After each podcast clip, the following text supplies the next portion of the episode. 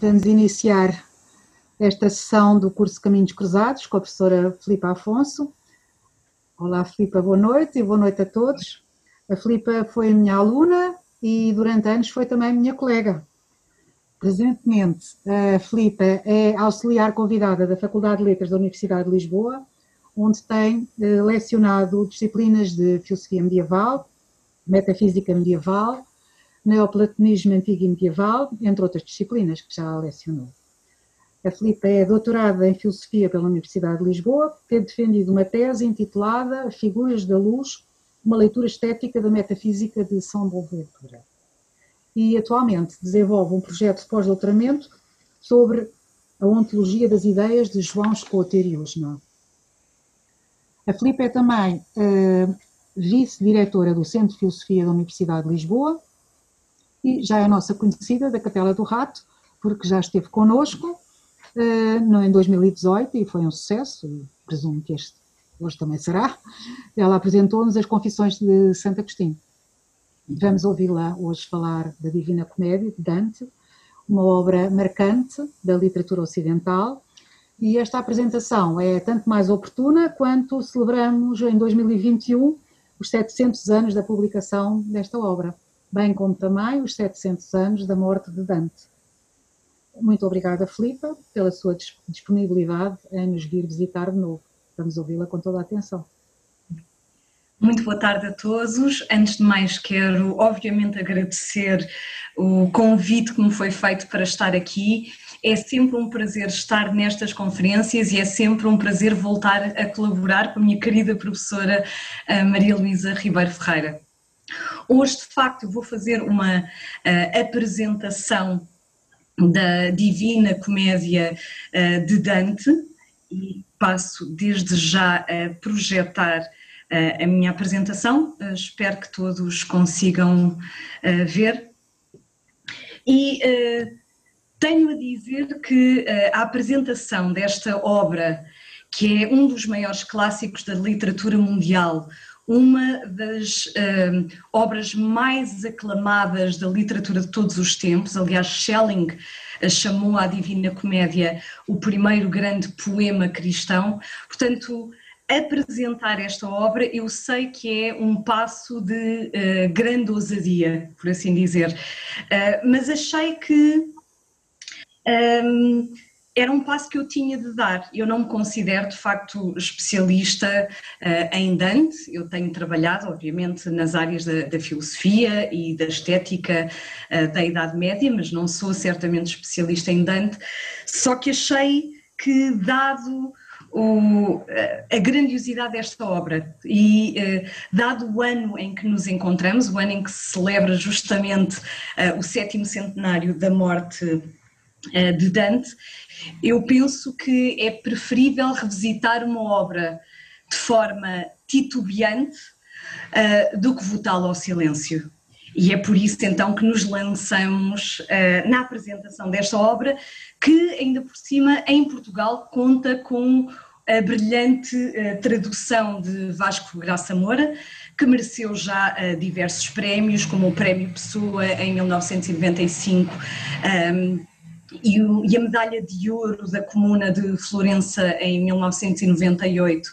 Um, pela, pela, tradução desta mesma obra. Aliás, Vasco Graça Moura recebeu já em 2007 do Ministério da Cultura italiano um, um, prémio, um prémio de tradução, justamente pelas suas várias traduções de Dante, ah, não apenas desta obra, ah, mas também de, de Petrarca. Ora, a Divina Comédia é um poema épico da literatura italiana, escrito por Dante Alighieri durante o século XIV, eh, provavelmente entre 1304 e 1321. A obra foi redigida em dialeto local, o florentino, uma variedade uh, do toscano, e ao defender que esta língua era adequada para o mais elevado tipo de expressão, a produção de Dante tornou-se um, referência, aliás, para a língua italiana padrão. Note-se que à época todas as obras com uma elevada vocação eram redigidas em latim e Também Dante, aliás, redigiu várias das suas obras uh, em latim. Uma breve introdução à biografia de, de, Dante, na medida em que vai ser pertinente para um, vislumbrarmos ou compreendermos alguns dos aspectos da Divina uh, Comédia. Uh, Dante terá uh, nascido em Florença, na Itália, por volta do ano de 1265 e casou-se com Gema, uh, por volta de 1285, com quem teve vários filhos. E apesar de ter construído uma família uh, com Gema, nutria uma paixão platónica por Beatrice Portinari, que conhecera, segundo nos conta, aos nove anos de idade. Conto isto justamente porque Beatriz será uma das personagens centrais da Divina Comédia. Ora, é num clima de uh, exílio, é num contexto de exílio que Dante escreve a Divina Comédia. De facto, dentro de um contexto de lutas políticas que assolava a Florença, Dante foi julgado e foi condenado ao exílio. Aliás, uh, os italianos estão agora a tentar um, repetir este julgamento de, de Dante, mas a verdade é que foi no contexto deste exílio ao qual foi condenado uh, que Dante haveria então de escrever a Divina Comédia, o que tem também alguma relevância, como nós uh, veremos daqui em diante. Ora, Dante chamou ao seu próprio poema comédia, simplesmente comédia. E uh, a comédia designa o estilo do próprio tema uh, do poema, na medida em que ele começa em tom soturno, no inferno, como veremos, e termina nesta uh, tonalidade feliz. Uh, ao mesmo tempo, poder-se dizer que a comédia, que é um estilo de escrita não elevada, Dante apropria-se desse sentido da comédia na medida em que prescinde do latim para escrever então uh, na sua língua uh, regional. É só em 1555 que Giovanni Boccaccio chamou finalmente a Divina Comédia Divina Comédia. E se comédia significa o estilo do poema, a Divina este adjetivo significa, como nós veremos, o assunto mesmo do poema. A Divina Comédia é então um poema que é composto por três partes: o inferno, o purgatório e o paraíso. E cada uma destas partes é, por sua vez, composta por 33 cantos antecedidos por um canto introdutório na primeira parte. O inferno, o purgatório e o paraíso, as tais três partes, organizam-se em nove círculos cada. Número este, aliás, que resulta da multiplicação de três por três. E cada canto está estruturado segundo o famoso esquema de terza rima, ou terceira rima, uh, inventado, segundo se julga, pelo próprio Dante, e este esquema de rima é um esquema que entrelaça três versos, sempre três versos. Ora, o número 3, que desta forma ritma toda a composição poética da Divina Comédia, vem assinalar a omnipresença da Santíssima Trindade. A Divina Comédia é de facto uma obra profundamente uh, cristã. O cosmos dantesco é extraordinariamente ordenado, seguindo estruturas hierárquicas e verticais uh, ordenadas por Deus. A geografia dantesca organiza-se moralmente. Cada ser ocupa o seu lugar por relação com Deus. E de facto, não apenas o purgatório e o paraíso, mas também o inferno estão sujeitos à ordem cósmica e divina que adequadamente vai definindo a localização de cada alma e de cada uh, acontecimento. E, e pode causar escândalo a integração do inferno no interior da própria ordem divina. Dadas as atrocidades que nele ocorrem, segundo as vívidas descrições uh, de Dante. Mas, como veremos, uma certa ordenação dos pecadores nos novos círculos e a punição do mal que aí ocorre inscreve-se ainda no amor justo de Deus pelas suas criaturas. Por fim, no que diz respeito então à estrutura do poema, não podemos deixar de assinalar uh, o seguinte: uh, os 33 cantos de cada uma das três partes, às quais se acrescenta então o tal uh, canto introdutório no inferno, perfazem 100 cantos. Ora, 100 escreve-se em numeração romana com a letra C, a primeira letra do nome de Cristo. O mistério da encarnação de Cristo é o mistério da manifestação da Trindade na história, aos homens.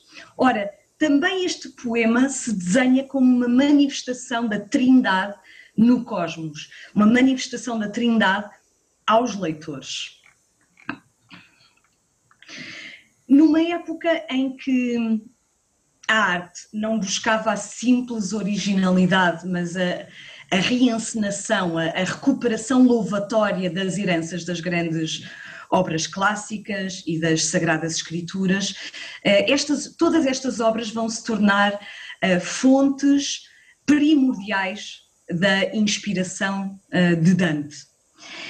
E é por isso que a Divina Comédia é também um, um, estudo e um caldo de toda a herança disponível a Dante, uh, clássica, pré-cristã, cristã, medieval, toscana e florentina. E é por isso, aliás, uh, que o universo dantesco é povoado por inúmeras personagens, personagens bíblicas, mitológicas e uh, contemporâneas de Dante, fossem elas amigas conhecidas do poeta uh, com importantes cargos uh, políticos ou eclesiasta, uh, eclesiásticos, fossem eles então poetas ou filósofos. A estrutura do universo dantesco, a sua concepção astronómica e científica, deve-se, na verdade, a Aristóteles e a Ptolomeu e aos filósofos árabes. Mas o Deus que transcende o movimento destas esferas eh, celestiais e que dirige os seus movimentos, esse é, é o Deus criador e providente das Sagradas Escrituras. Portanto, no... Filipa, desculpa interrompê-la, mas eu acho que os slides não estão a passar. Não, não, ainda não há. Eh, ah, não... pronto, tudo bem. É que eu estou a ver aqui algumas mensagens e pronto. Muito bem, é só para por enquanto só para ver a estrutura, mas agradeço. Portanto,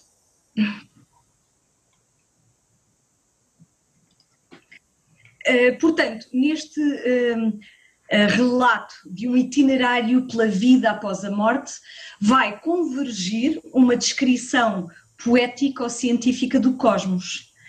Dante requeria, de facto, o, cosmos físico-natural, mas trata-se de um cosmos que é uh, habitado e animado pelo poder criador de, de Deus. O conteúdo uh, científico apresenta-se então com uma cuidada correção científica, uh, mas dispõe-se de um modo a poder relatar a história salvífica, uma história de salvação moral. Portanto, o cosmos científico ganha um significado moral com o próprio uh, Dante. Ora, não é apenas uh, no conteúdo específico das Sagradas Escrituras que Dante vai colher inspiração, mas é também na atitude a que as Sagradas Escrituras convidam, isto é, no modo como as Sagradas Escrituras se dispõem a uma quádrupla interpretação que também deve ser aplicável à Divina Comédia. Aliás, eh, na sua obra Convívio, o próprio Dante menciona os quatro sentidos bíblicos e correlativamente as quatro interpretações que é possível extrair do texto bíblico ou de qualquer grande obra eh, literária. São eles o sentido literal, eh, que se exprime na letra do texto, relatando a narrativa do que uh, aconteceu, o sentido alegórico, quando através de um evento significado literalmente um outro passado ou futuro é sugerido, aliás, alegoria significa justamente aliud, outro significado, alegoria, Uh, sentido anagógico, anagogia significa ascensão, e o sentido anagógico dá-se quando, através de algo visível, algo invisível é tornado conhecido. E sentido tropológico ou moral. Dá-se quando, no evento que escutamos, reconhecemos aquilo que deveríamos fazer.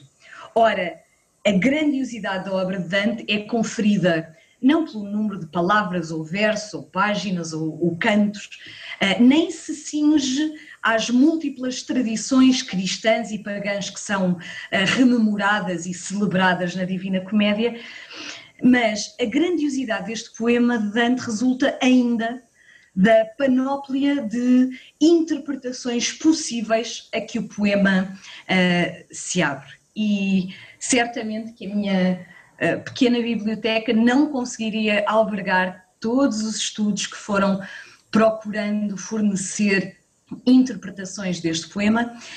Uh, e, no entanto, ainda não foram esgotados, seguramente, todos os sentidos que, que germinam, que, que, estão em gestação nas, nas entranhas uh, desta obra.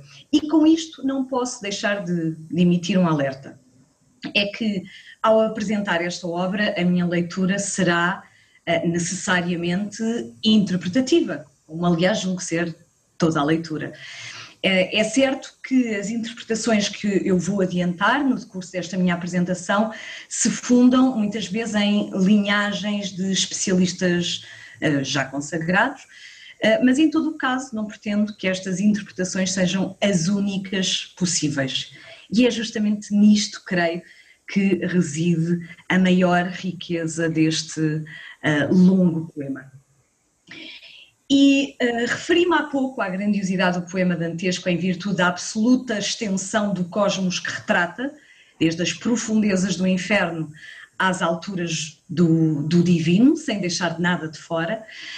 Uh, e ainda em virtude então desta pluralidade de interpretações a que o, o poema se, se presta de facto, a Divina Comédia parece subscrever aquele ideal enciclopédico das grandes sumas medievais, mormente do século XIII, sendo que uh, uma das mais conhecidas será certamente a, a Suma Teologia de, de Tomás de Aquino.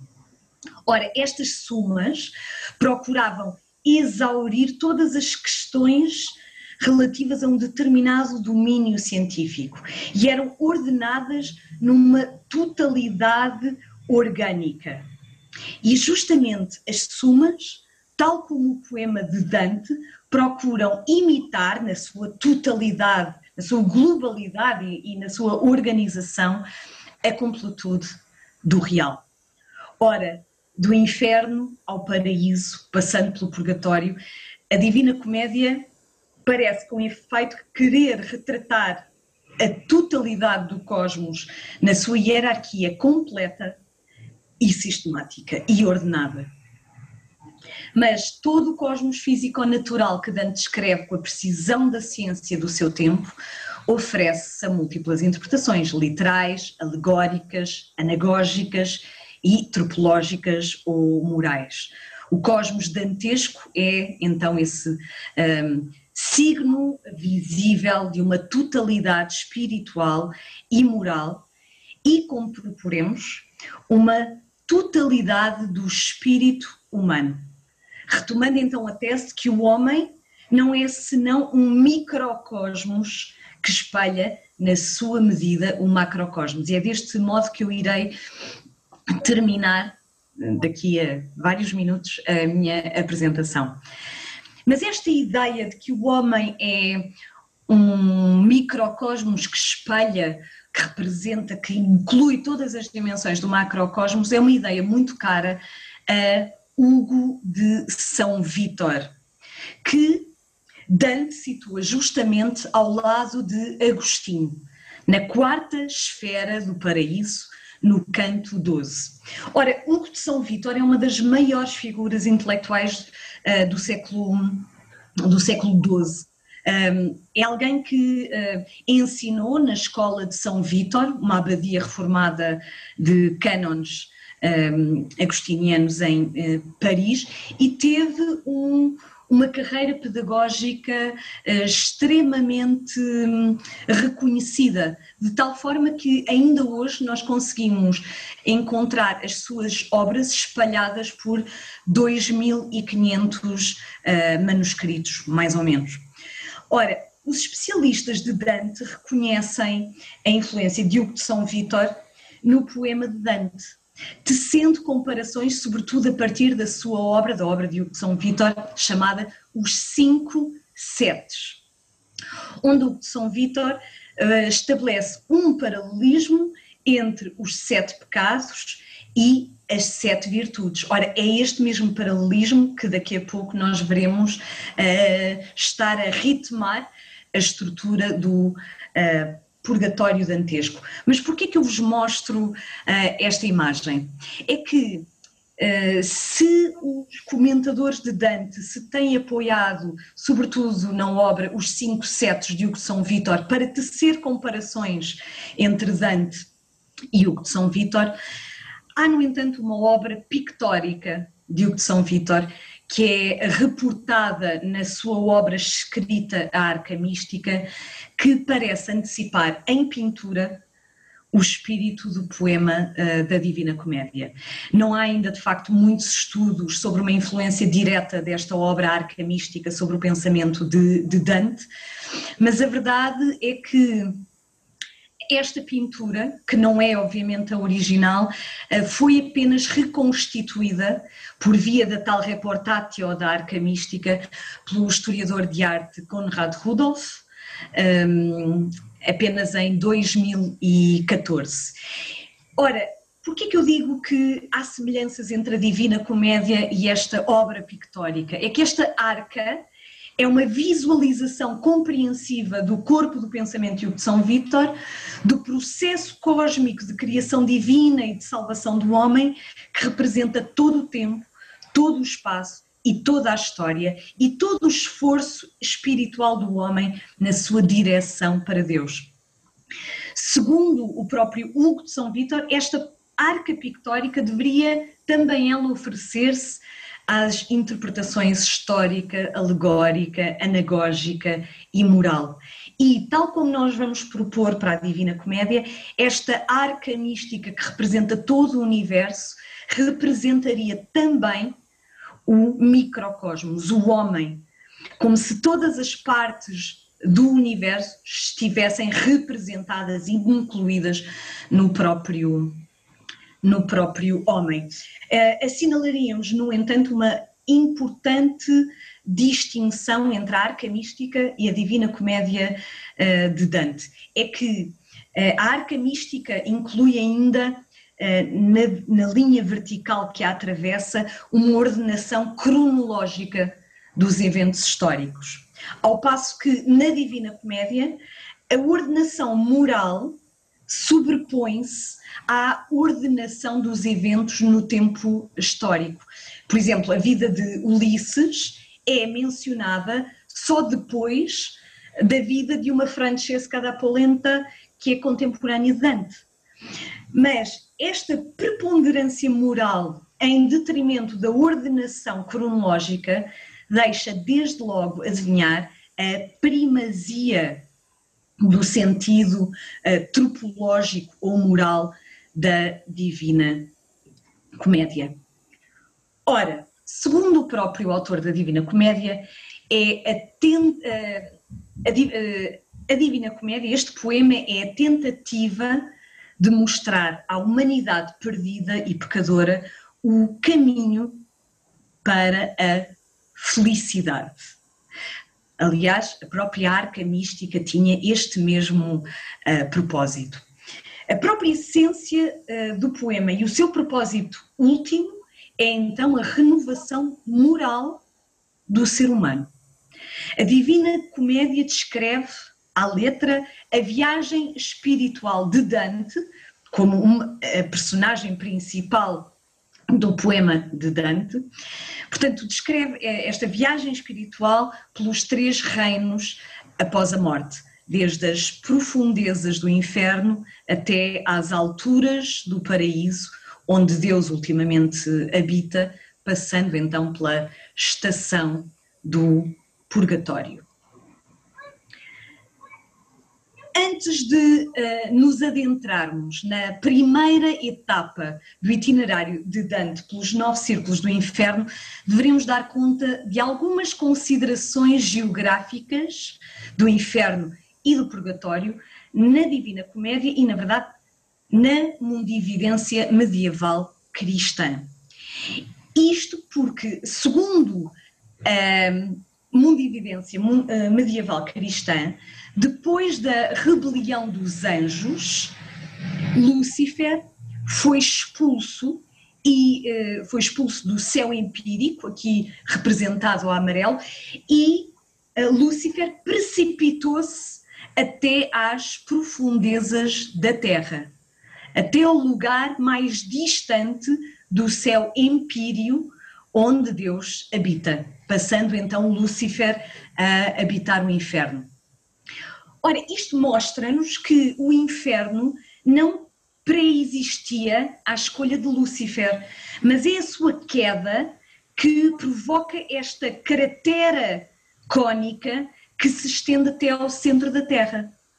Ora, por sua vez, o solo movido pela queda do anjo, formou então uma montanha, também ela cônica, naturalmente, a que se chama Purgatório. Assim, a ausência cônica de terra uh, no inferno torna-se cone de terra no purgatório. Mas este uh, relato explica que o inferno e o mal não são criações divinas. Isto mostra desde logo que o inferno não é sequer uma coisa que exista, mas é um vazio uma ausência de terra. É um, aquilo onde a terra tinha sido criada e que se esvaziou e que resulta apenas de uma má escolha, da má escolha do anjo. Explana-se aqui então geograficamente a, a teoria neoplatónica do mal, que foi sendo acolhida pelos filósofos medievais, mesmo um, um aristotélico Tomás de Aquino, eh, segundo o qual o mal não existe, mas é simplesmente a ausência de bem e, portanto, não tem um, consistência ontológica. E o inferno é justamente um espaço oco, vazio, maximamente afastado de Deus. E o purgatório só existe para compensar então essa perda, essa ausência uh, de terra que a queda do anjo uh, provoca. Ora, o itinerário de Dante inicia-se com os seguintes versos: No meio do caminho em nossa vida, eu me encontrei por uma selva escura, porque a direita via era perdida. Ora, esta selva escura representa os inúmeros pecados da humanidade, por onde a humanidade se pode perder se abandonar justamente a vida reta e a vida virtuosa. E diz-nos Dante que nessa selva estão três bestas, três animais: uma onça, um leão e uma loba. Ora, justamente estes três animais são eh, representações de três pecados. A onça representa a luxúria, o leão a soberba e a loba a avareza. E estes três pecados são, na verdade, os pecados principais das várias idades do homem. A luxúria, como o pecado mor da juventude, a soberba, como o pecado mor uh, da idade adulta, e a avareza, como o pecado mor da uh, ancianidade a significação dos três pecados por via de três animais e, em geral, a significação das disposições da alma por via das figuras de animais era, aliás, muito comum na Idade Média, como demonstram os bestiários medievais. E este gesto encontra o seu protótipo precisamente no episódio bíblico da Arca de Noé, que justamente segundo Hugo de São Vítor, o autor da Arca Mística, representava o ser humano com as disposições da sua alma bem ordenadas e, portanto, capaz de assim resistir ao dilúvio da uh, tentação. Ora, é guiado pelo poeta romano Virgílio, autor de Eneida, que Dante se aventura pelos círculos do inferno, seguindo em direção ao centro da Terra, onde Lúcifer está uh, à sua espera. Dante segui-lo-á como um discípulo uh, que segue o seu mestre. E perguntamos porquê Virgílio? Porquê que é Virgílio que vai guiar uh, Dante? Ora, Dante terá sido, de certo, influenciado pela história da descida de Enéas ao submundo, descrita no livro sexto da Eneida de uh, Virgílio, onde encontramos, na verdade, algumas das imagens e símbolos que vamos surpreender também por toda a Divina Comédia.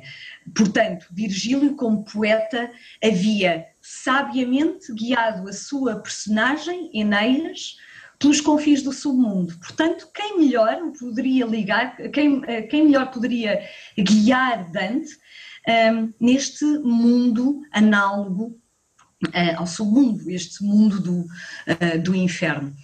Mas Virgílio não é simplesmente o autor da Eneida. Ele era uh, muitas vezes considerado na Idade Média como o maior dos poetas do mundo antigo. Aliás, no século V, o bispo Fulgêncio considerara este poeta pagão como um homem inspirado, uh, inspirado por Deus. E houve mesmo até quem tivesse afirmado que Virgílio havia profetizado a vinda de Cristo. Mas Virgílio, como pagão, ele representa a razão humana. A razão humana que é, na verdade, também um dom divino, que é que pertence à natureza do homem e que o torna capaz de evitar o mal. Este poeta, o Virgílio, é então a figura da racionalidade do mundo antigo e a personificação da razão que Deus concede ao homem um, no ato da sua criação. É, portanto, a razão é o dom gratuito do homem, aquele, que, aquele dom que ele traz consigo desde o momento da criação. O inferno distribui-se então por nove círculos, uh, correspondentes a diferentes uh, pecados. Os nove círculos organizam-se hierarquicamente, dos pecados mais graves aos menos graves, e neste sentido, neste mesmo sentido de descensão, os corpos vão revelando-se cada vez mais bestiais e cada vez mais deformados. Ora, esta disformidade não é criação divina, mas é corrupção da natureza racional do homem que Deus criou. Disso dão conta, aliás, as tais características animalescas de algumas personagens infernais. O homem que peca degrada a sua natureza racional para se comportar então como um animal que não é dotado de razão.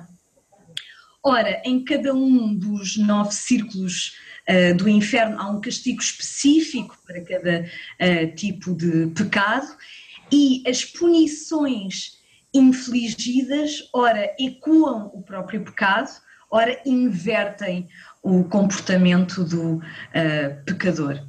Os cantos, estes uh, 33, 34 cantos dedicados ao inferno, estão povoados de descrições uh, muito vívidas. Trata-se de um doloroso teatro das paixões e dos pecados uh, humanos, e este é de facto o lugar do sofrimento perante um, ehm, o pecado cometido. Note-se, porém, que é a consciência de cada pecador que conduz um, o pecador ao seu respectivo círculo do sofrimento.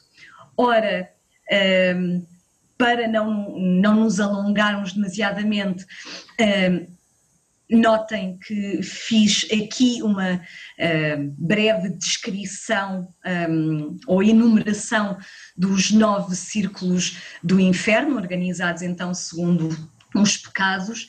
Uh, no limbo uh, não há propriamente sofrimento.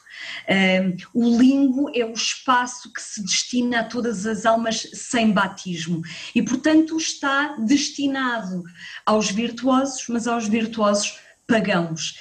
Eles não sofrem um, propriamente uma tortura, a sua grande tortura é estarem uh, eternamente privados da uh, visão de Deus. Ora, é deste modo então que se organiza, nestes novos círculos, que se organiza o, o inferno, e eu daria uh, conta, por exemplo, de que se Homero a par de Aristóteles, de Platão, um, se encontra neste limbo, a par do próprio Virgílio. Uh, no entanto, a personagem homérica Ulisses encontra-se no círculo oitavo, onde se encontram aqueles que pecaram contra a verdade. Ora, estranho destino para o herói viajante da Odisseia, uh, que segundo alguns é um duplo do próprio Dante neste seu itinerário. Portanto, Ulisses e Dante partilham este, este mesmo desígnio de viajantes e, no entanto, Ulisses encontra-se num dos patamares mais inferiores do inferno. E a verdade é que Ulisses ocultara um, de Aquiles parte do oráculo que profetizava a rendição de Troia, nomeadamente ocultar aquela parte que profetizava que Aquiles haveria de morrer uh, na guerra contra Troia. E aqui o que vemos é justamente Ulisses uh, interrogando Tirésias eh, sobre o, o, destino da guerra com, com Troia e aprendendo então que Aquiles morreria, verdade é esta que é ocultada um, de Aquiles. E é verdade também que, como viajante, Ulisses pode ser um duplo de Dante, mas é o duplo invertido. Porque o percurso odisseico de Ulisses desenha-se segundo um círculo de retorno ao mesmo. A Odisseia significa justamente essa viagem em que o ponto de partida iguala o ponto uh, de chegada. Ao passo que o percurso de Dante, como nós iremos ver, é um percurso em linha reta, é um percurso de progressão, é um percurso de aperfeiçoamento, é um percurso de, uh, uh, de direção para Deus e não é um, um percurso de retorno ao mesmo. A temporalidade circular grega, pagã, que condena tudo a uma uh, eterna e desesperante repetição do mesmo, transforma-se uh, no tempo linear, histórico, que se direciona a um fim uh, divino. E assinalaria também o lago Cócito, que é o último círculo do inferno e, portanto, o lugar mais distante de relativamente ao céu império onde uh, Deus habita. Aqui é no Lago Cócito, neste último inferno, uh, último círculo do inferno, que Dante conhece Lúcifer. Lúcifer ou o traidor de Deus, habita o lugar mais distante do seu império. Eh, ele é a figura, Lúcifer é a figura da máxima distância moral relativamente a Deus. Essa distância moral, note-se, é representada através de uma distância geográfica também. Dante descreve-o com três cabeças eternamente devorando três dos grandes traidores da história: Brutus, o traidor de Júlio César, Cássio, o traidor de Roma, e Judas, o traidor de Cristo. nos seus três rostos, reparem, uma vez mais temos o número 3 aqui presente, só que nos seus três rostos, Lúcifer representa a negação dos três grandes atributos divinos, que são a omnipotência, a omnisciência e a bondade. O que estes três rostos representam são, na verdade, a impotência, a ignorância e o ódio ou a maldade. E no seu ato de devoração, Lúcifer mostra-se como a antítese do Deus que nutre, que alimenta o seu povo. Gesto este que uh, se corporifica, aliás, no próprio sacramento uh, da Eucaristia. Sem dúvida que as descrições dos tormentos infernais são aterradoras e nisso parecem apontar para uma ausência de amor um, e de apontar para um Deus vingativo, diríamos, uh, não amoroso. É pelo menos este o sentido um, ou é neste sentido que, que, Nietzsche chegou a chamar a Dante um, a hiena que escreve poesia nas tumbas. Um, próprio uh, Gombrowicz uh, identificou aqui uma confusão entre religião e profanidade. Um, que Dante estaria, portanto, a dar à crueldade o, o nome do, do, amor. Mas, como Urs von Balthasar um, sublinha, a culpa sem castigo seria algo mau, seria algo diabólico. E, portanto, o inferno é uma obra de amor. É uma obra de amor como justiça. O castigo inflige paixão, sofrimento, proporcionada à ação prévia. A justiça que aqui ocorre dá esse reequilíbrio entre um pecado cometido e o sofrimento sentido. É na Terra que uh, uh, o sofrimento pode ser injustificado, mas no inferno esse sofrimento é sempre correlativo à culpa cometida. E portanto, se o inferno fosse esvaziado, a pessoa humana seria também esvaziada da sua dignidade moral. E Deus perderia um, assim a sua uh, bondade, porque na verdade um, a injustiça nunca deve ter uh, a última palavra. E note-se que a privação de toda a esperança de ver Deus é a pena maior dos condenados, porque a contemplação da verdade de Deus é o maior desejo uh, do homem. O inferno não é o simples lugar da ausência uh, de bem, mas é a falha de cumprimento do maior desejo humano. E é a própria consciência que se torna carrasco que vai infligir o castigo. Veremos como o inferno é, na verdade, o espaço espiritual da contrição, ou seja, da dor profunda por se ter pecado e a contrição é indispensável para o ato da confissão e da reparação. E com isto ascendemos então ao purgatório. Aliás, a confissão é justamente o que é simbolizado pelos portões que guardam a entrada no, do purgatório a, entrada, a expiação do pecado não se pode dar sem a prévia contrição, a prévia compunção e a admissão dos próprios uh, pecados.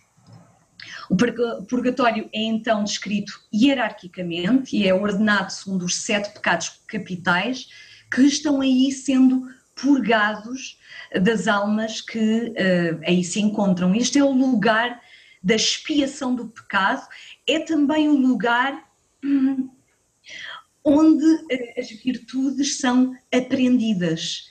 E por isso os orgulhosos no primeiro círculo aprendem a humildade, os uh, invejosos no segundo círculo aprendem a generosidade, as suas pálpebras estão, aliás, cozidas com linhas de ferro uh, para que não possam mais uh, invejar. os irados no, no, terceiro círculo, ou melhor dizendo, na terceira cornija, um, o purgatório organiza-se em cornijas.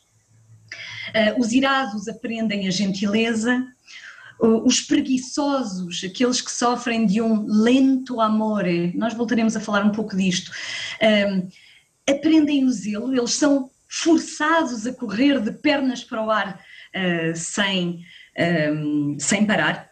Os avaros aprendem a generosidade. A gula, os gulosos aprendem o jejum, a abstinência, e os luxuriosos aprendem a pureza ou a castidade. As duas últimas cornijas constituem o paraíso terrestre. O jardim do Éden, onde justamente Deus criou o homem sem pecado porque depurados todos os pecados, o homem alcança então esse estado uh, natural, não corrupto. É neste lugar que Virgílio, que até então guiava um, Dante, abandona a sua caminhada. É que de facto a razão humana não é suficiente para alcançar o paraíso. A razão natural humana fora suficiente para purgar todas as más disposições da alma, que são os pecados.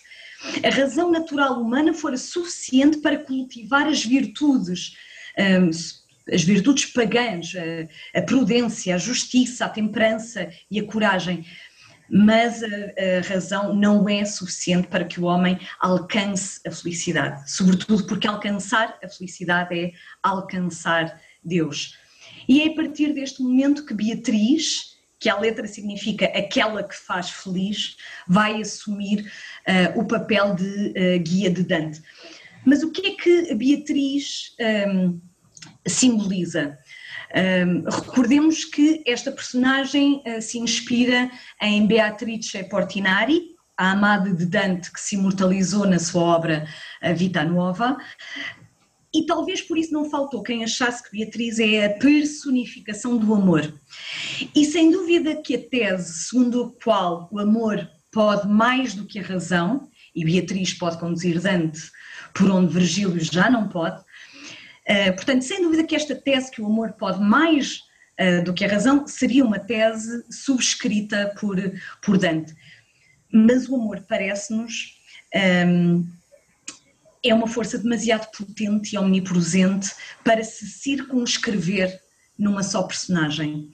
Note-se uh, que nas descrições de Dante, Beatriz era crítica da paixão excessiva de Dante pela filosofia. Beatriz parece então simbolizar a fé, que não é dom gratuito, ou seja, desde a criação do homem, como, como a razão, mas é um dom da graça divina. A simples razão não permite o acesso ao paraíso, ela pode preparar o homem para a felicidade, mas o acesso a Deus requer, de facto, o dom da fé, distribuído pela graça divina.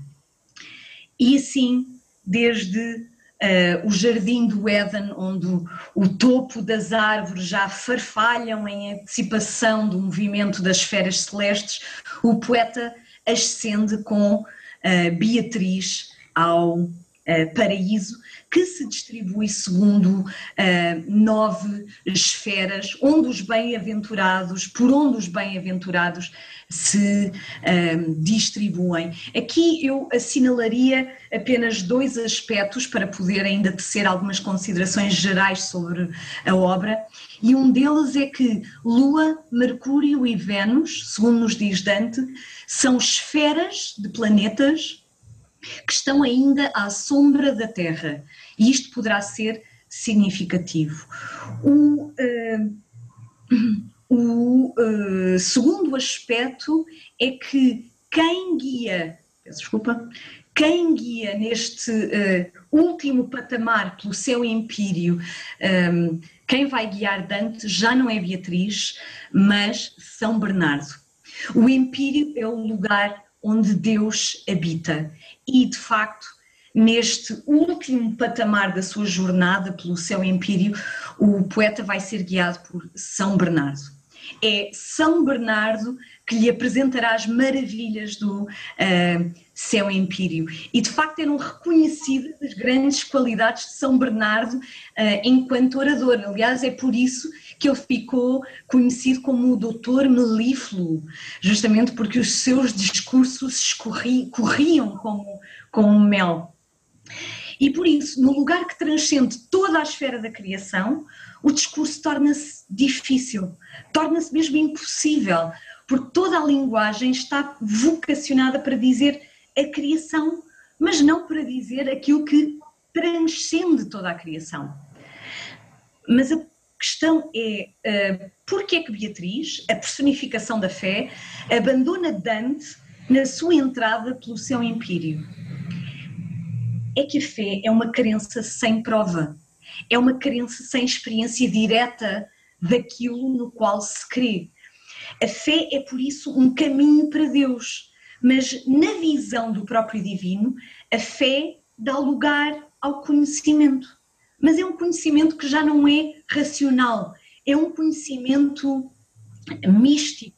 E o conhecimento místico é essa visão que excede todo o conhecimento sensível e racional e dá-se por superação de todas as potências humanas da alma.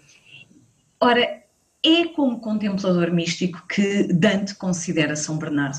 Eh, já o considerara nestes termos na sua carta a Can Grande e é também como contemplador que volta a celebrá-lo nos cantos 31 e 32 da Divina Comédia. É São Bernardo que vai uh, apelar no canto 33 uh, a que Dante seja permitida a visão direta de Deus. Esta é uma das razões pelas quais, aliás, não quis ler na figura de Beatriz a personificação uh, do amor.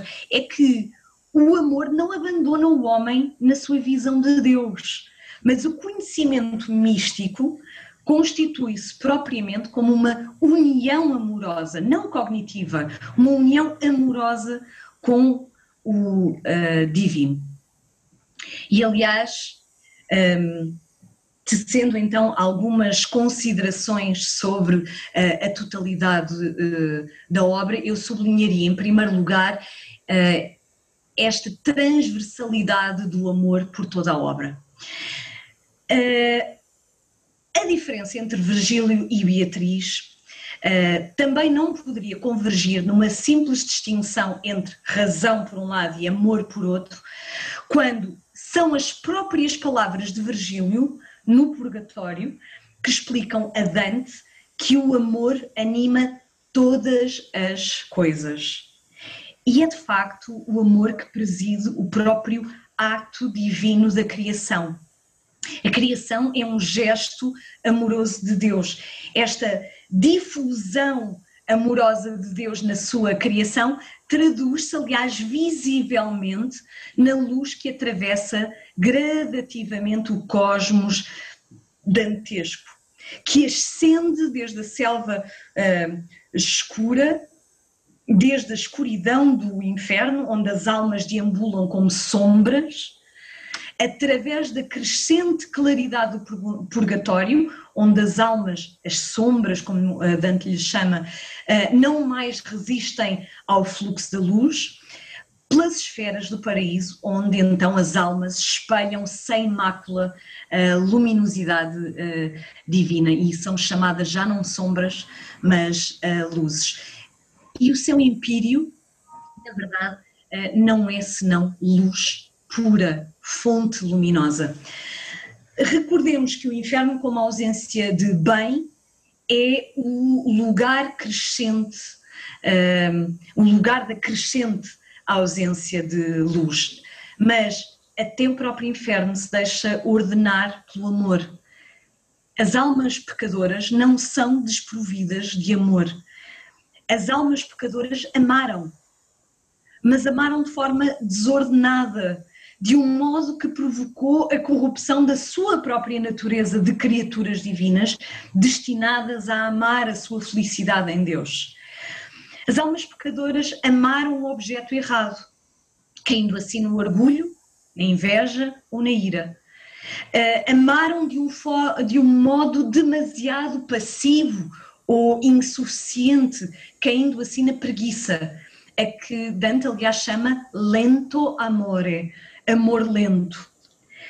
E amaram excessivamente as coisas mundanas, caindo assim na avareza, na gula e na luxúria. Portanto, o amor atravessa todas as esferas, todos os círculos, todas as cornijas do universo.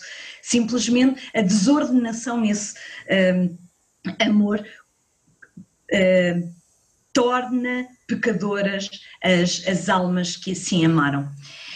E é no purgatório o lugar da aprendizagem das virtudes uh, que é restaurada a ordem do amor.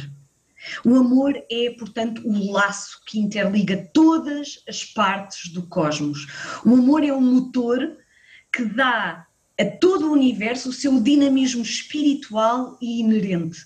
O amor é o princípio supremo do cosmos uh, dantesco. Se pelo amor todas as criaturas são postas na existência no ato da criação, uh, é pelo amor que as almas podem ascender ao seu Criador na sua peregrinação, no, seu processo de uh, salvação. E o amor é, com efeito, a virtude que informa todas as virtudes. A virtude cardial da caridade, ou do amor a Deus, não se adiciona ao catálogo das virtudes como uma virtude uh, paralela. Do mesmo modo que a luz concede às cores a sua existência, a caridade é o princípio de todas as virtudes, que mais não são do que uma pluralidade de disposições da alma que exprimem essa inclinação uh, afetiva da alma para Deus. Aliás, próprio Agostinho de Hipona alertara que quem ama Deus é justo, é prudente, é temperante e é corajoso. As, as quatro virtudes cardeais e tem fé e esperança, que com a claridade prefazem então as três virtudes teologais. Então, e quem é justo, prudente e temperante, mas não conhece Deus?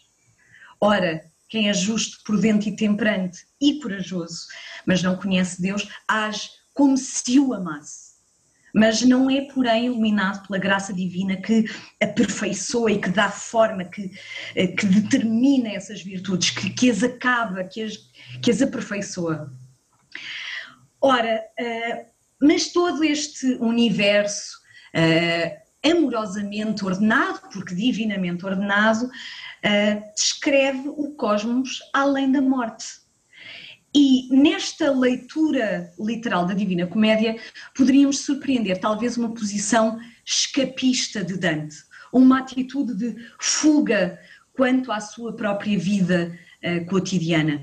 Recordemos que Dante descreve, escreve este uh, seu poema em contexto de exílio. Seria por isso fácil conceber um universo justo nos reinos após a morte, como uma fuga do mundo injusto que afligia o próprio Dante. Uh, não creio, na verdade, que Dante possa ser, com justiça, considerado escapista. Recordemos que, eh, segundo Dante, a Divina Comédia é uma tentativa de mostrar à humanidade perdida o caminho para a felicidade. Há, portanto, um sentido moral na Divina Comédia que serve os ricos. Os reinos após a morte são um lugar literário para um ensinamento moral, para a transformação da alma e da conversão da alma em Deus. Aliás, não é por acaso que o itinerário de Dante se inicia na Sexta-feira Santa e se prolonga por sete dias. A Páscoa celebra justamente ou rememora a morte e a ressurreição de Cristo. Ora, tal como Cristo, os homens devem submeter-se a este processo de ressurreição. Há que morrer e renascer como, como Cristo. A lição, então, que a Divina Comédia pretende ensinar-nos será mais clara se submetermos o poema a uma nova leitura, e eu termino dentro de muito poucos minutos. Isto é, se nós interpretarmos o macrocosmos como uma descrição poética do homem como um microcosmos que inclui no seu espírito todas as dimensões do universo. E o próprio escândalo do inferno se dissipa por completo nesta leitura, se então entendermos o inferno como o ato de contrição, o ato de sofrimento profundo a que a alma livremente se deve submeter pelo pecado que cometeu. Há um inferno no cosmos, tal como há na alma as disposições para o pecado. O homem tem o um inferno dentro de si, que são as suas disposições para pecar, que lhe são permitidas pela sua liberdade divina, que é na verdade um dom, a liberdade uh, humana, que na verdade é um dom. Mas há que recalcar essas disposições para os confins obscuros, não manifestos da alma humana. E há que também sentir dor pelo pecado cometido. Aliás, o próprio Agostinho, ao interpretar uma passagem bíblica uh, que diz não protejas o pecador, defende que pecador tenha de ser lido em sentido metafórico, como metáfora de pecado porque devemos proteger o pecador, não devemos é proteger o pecado em nós. Portanto, o inferno é interior ao próprio homem. E tal como as almas no purgatório após a morte, o homem deve espiar interiormente os seus pecados e treinar as suas virtudes ou as boas disposições da sua alma. E quando o homem então se livra da mácula do pecado, procurando assim a sua felicidade, o homem não se livra necessariamente do corpo. Uh, não é o corpo, mas a desordenação do amor que macula a alma. Nos seus movimentos circulares, as esferas celestes simbolizam a natureza da alma no seu estado incorrupto, movendo-se circularmente, ou seja, conhecendo-se a si próprias, que aliás o ser humano é a única criatura capaz de, eh, de o fazer. E tínhamos visto como, segundo a evidência cósmica eh, dantesca, as esferas da Lua, de Mercúrio e de Vênus estavam ainda à sombra da Terra. E isto torna ainda mais plausível esta leitura segundo a qual o cosmos da Divina Comédia é a representação do homem em vida, do homem no seu corpo. A alma do homem, unida ao corpo na sua vida terrena, tem como função, a par de outras, administrar ou animar o seu próprio corpo. Anima significa alma. E nisso não há culpa nem pecado. As esferas, as três primeiras esferas do paraíso, um, encontram-se à sombra da terra estão a ordenar o corpo. Mas, tal como a ordenação das esferas eh, celestiais nos ensina, a capacidade que a alma tem de se conhecer a si própria e de contemplar o divino deve sobrepor-se à atenção que a alma deve dedicar uh, ao corpo. E que dizer, por fim, estou mesmo a terminar, do céu empírio onde Deus habita? Será que o podemos integrar uh, dentro do espírito humano? Eh, é certo que o Deus cristão transcende todas as criaturas, mesmo a criatura humana, e, e com isto o cristianismo demarca-se de qualquer atitude panteísta. Mas esta transcendência designa a infinita perfeição de Deus e não é para ser entendida como um lugar outro, distante do homem. O acesso a Deus só metaforicamente se configura como uma viagem pelo espaço esta viagem no espaço é, em sentido próprio, uma viagem espiritual, pela totalidade das dimensões da alma humana. E com efeito, Deus está no meio do homem. Na verdade, o termo hebraico remete-nos para um dentro do homem. Deus está dentro da alma humana e é aí que deve ser buscado. A via para Deus, como Agostinho de Hipona, aliás, ensinar, é uma via interior, não é uma via para fora. O itinerário dantesco representará então a rejeição do pecado e o sofrimento perante o pecado cometido, a redenção da alma e a unificação da alma com Deus. Através então da celebração da ordem universal do cosmos, a Divina eh, Comédia constitui-se como um convite à reordenação da alma do homem em vida e agradeço muito a vossa atenção e paciência. Muito obrigada, Filipa, por esta magnífica viagem que nos fez fazer consigo, do inferno até ao paraíso.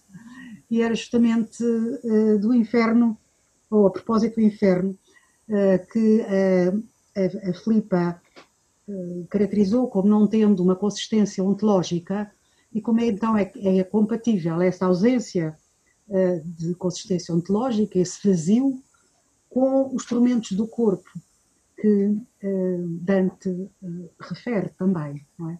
E já agora uma outra questão, uma curiosidade, sendo Dante poeta, seria de esperar que o local onde encontrasse mais poetas fosse no céu.